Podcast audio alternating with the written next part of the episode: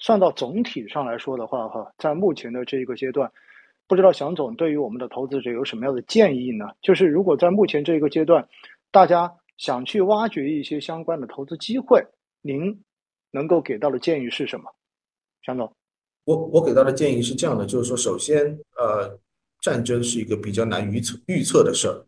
呃，我我我仍然认为我们要做一些，就是呃，在不确定中寻找确定性。就这个确定性呢，它有多种的考量，它可能是一个呃没有那么精准的正确，就是说我们无法判断具体哪一个品种会先涨涨多少，接下来会传导到哪个品种。嗯在历史上看，从那个二零二零年下半年开始的这一轮当商品涨，是它也是分节奏、分品种的，没有人会知道先涨什么后涨这个后涨什么，特别是对于普通投资者来说，这节奏把握太难了。太难了，所以说，如果你这个去，首先这个层面就决定了你选择是股票还是选择商品本身，它的一个难度就是不一样的。如果商品本身它是一个即时反应的，你错过了这个节奏，可能你就反向要受到一些损伤。但是股票它的一个上市公司的本身的一个利润，它是相对平滑，而且它是一个整体中枢抬升，所以说这个估值定价呢，或者说怎么样，它的一个风首先风险就会要。相对小一些。那么从我们的角度呢，我我我比较就是推荐投资者用就是类似 ETF 的这种方式。比如说我们有一个上证资源指数的这个 ETF，它的优势在哪里呢？它是对所有的资源品是均衡配置啊，包括前面提到的这个呃这个就是黄金啊、石油石化啊、煤炭、钢铁呃这个这个稀有金属。以及农产品，它都是均衡配置的，基本上可能每一个占百分之十五到二十左右的比例。那么它代表的一个结果是什么呢？我们在我们分享的是整个通胀的大背景下的一个整体的，可以类似为一个市场的一个贝塔，而不是说去抓今天我们要讲有色，还是今天我们要讲原油这个。我觉得对普通投资者来说，确实它的一个风险和收益并不是特别匹配，特别是目前的是一个战争迷雾之下，它的一个定价到什么样的一个程度，其实还是比较难难判断的。那么从这个角度上来说，我们觉得这个我们把握的是一个整体性的一个通胀的一个水平。我们再说一个为什么要推荐这些上市公司哈，因为。历史上，国内的投资者对周期股它的一个长期的而言呢，它偏好比较低，因为呢，历史上呢，就是周期股呢，它本身量价之间呢，会有存在一个负自我的负反馈。什么叫自我的负反馈？这个价格涨了以后呢，首先，呃，我的生产利润上去了，我可能就要扩张，扩张呢，我就增加了供应，同时呢，需求端这一侧呢，是如果不能很好的传导，其实会有一个需求阈值。所以大家觉得这个价格涨了以后，量可能后面就会受到一定的影响。那这个层面上，我觉得觉得它首先这个价格是一个周期性波动的，第二个量也不好控制，所以大家就不太愿意去啊投资周期股啊周期品。但是呢，这一次的情况是有一些有一些变化的，也就是说，上游的这个这些原材料公司受到一些产业政策的影响啊，一些宏观环境背景的影响，它的资本开支是迟迟没有起来的。所以说，即使它的一个原材料的一个价格上涨了以后，它的一个产能扩张的速度。非常的慢啊，非常的慢，所以说在这个角度上来说，这个更不要说这些矿业公司从从投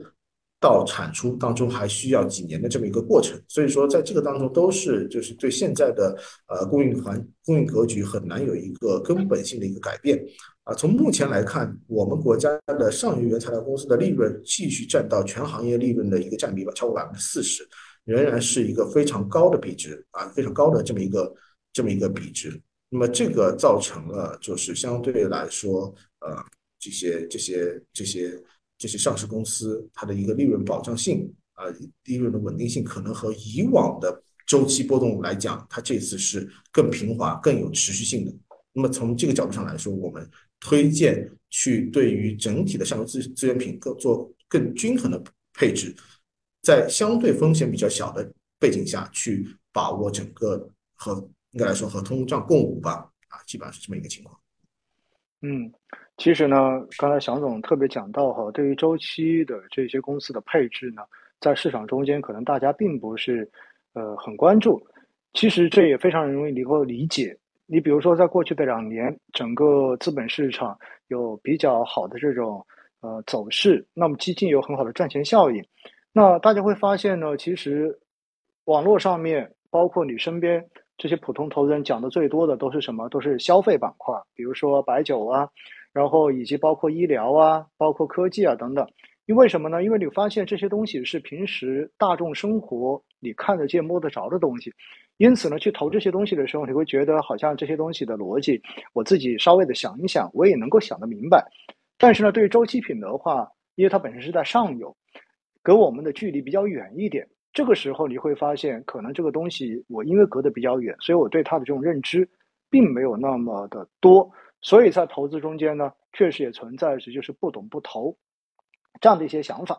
但是呢，又往往大家在某一个时段看到了相关的这些产品出现了价格的上涨，然后出现了非常好的赚钱效应，那么可能又会短期的被这些短期的赚钱效应给吸引过来，然后在并没有搞得太清楚的情况之下参与进去，说不定呢又刚好参与在了一个高点，这样子呢也没有非常好的投资体验。所以呢，几方面叠加起来之后，就造成了现在的这样的一个局面哈，就是真的绝大多数的个人投资者可能对于这种周期资源品的投资本身就不是很关注。那其实刚才祥总呢在前面已经跟大家介绍了，就是为什么呃会推荐这一个呃我们的这种资源的 ETF 的这种产品的一个配置，讲到后续的这种理由。那我们也必须要强调一点，和任何的投资都有风险，特别是在现在呢。整个局势并不明朗的情况之下，因为我们知道现在所做的所有的判断，刚才祥总也讲过了，都是基于现在可以获得的信息，并且基于现在的这样的一个定点或者说这个时间的截面上面，我们对未来的一种合理的预期。那但是呢，呃，也许这个直播做完之后，也许过五分钟，也许过一个小时，也许过一天，你会发现中间的有很多信息就已经有更新了，所以。它都有可能会对未来的这种投资，包括这些产品的价格产生影响，这就是投资中间的不确定性。那我们也必须要强调哈，就是资源品的投资确实也存在着变数。那么对于后续的投资哈，我想问一下祥总，您有什么样的风险或者说是建议提示给到我们的投资人吗？嗯，是的，就是说今年。虽然整体来说呢，它其实是一个疫后环境和地缘政治交织中所演绎的一个通胀的一个年份，但是呢，它更多确实是受到了非传统的供求因素的影响，而且大宗商品本身的波动呢也是明显放大的，像这种啊天然气啊，什么一周涨了百分之一百五十啊，原油啊一周涨了百分之二十啊，这个在历史上都是非常的罕见的。其实就像呃奥总说的，短期的这些信息的迷雾，包括呃未来的一些变化，造成的它的一个波动和世界驱动的一个节奏，其实是很难判断的。所以相对来说，我们还是强调一点，在不确定性中啊不确定性中去找相对的确定性。那么中长期的一个通胀的演绎的确定性，我们觉得这个是啊相对的高一些。那么呃基本上呢，我觉得投资者在整个的资源品的配置里面呢，可以也是沿着。这样的一个一个一个一个一个思路啊，就是从我的角度上来说，就国内的一个资源品的上市公司，它的一个估值相对还比较低，而且呢，另外一个因素呢是股息率，它的一个内涵价值非常高。我们看到今年整个的市场本来的方向也是偏向于价值方向的。那么这些呃，即使抛抛开掉这个这个这个这个本身的。利润成长空间，或者说一些因素的影响，单看它的股息率的，在这个目前的一个市场环境下，就是有一个相对比较价值的。所以说，投资者啊，不不应该仅仅聚焦于短期啊，应该更着眼于更确定性的公司的绝对利润的一个抬升的过程啊。这个我觉得就是呃，在整个的一个通胀交易的把握中呢，可以才可以显得更加稳健和从容啊，基本上是这样的。好的，非常感谢祥总今天的一个分享哈，给我们带来了非常非常有干货的这种内容。我相信呢，今天的这场直播的回放哈，到时候大家一定会要花时间再好好的细细的品味一下，尤其是对于不同种类资源品的这一种走势的判断，包括有哪些东西会去影响到这些资源品的价格，以及到底如何去看待未来。各种资源品的这种配置机会，机会，我觉得呢，基本上都给大家提供了一个非常良好的一个非常方便大家去理解吸收的这样的一个逻辑。那非常感谢各位的观看哈，最后还是要提醒大家，投资真的是有风险的。我们在投资的时候呢，一定不能因为短期看到相关标的的这种上涨跟赚钱效应，然后就不顾一切的直接就冲进去参与投资。我们在投资之前，还是要首先去了解自己的风险承受能力，以及对于这个投资标的的理解跟认知的水平。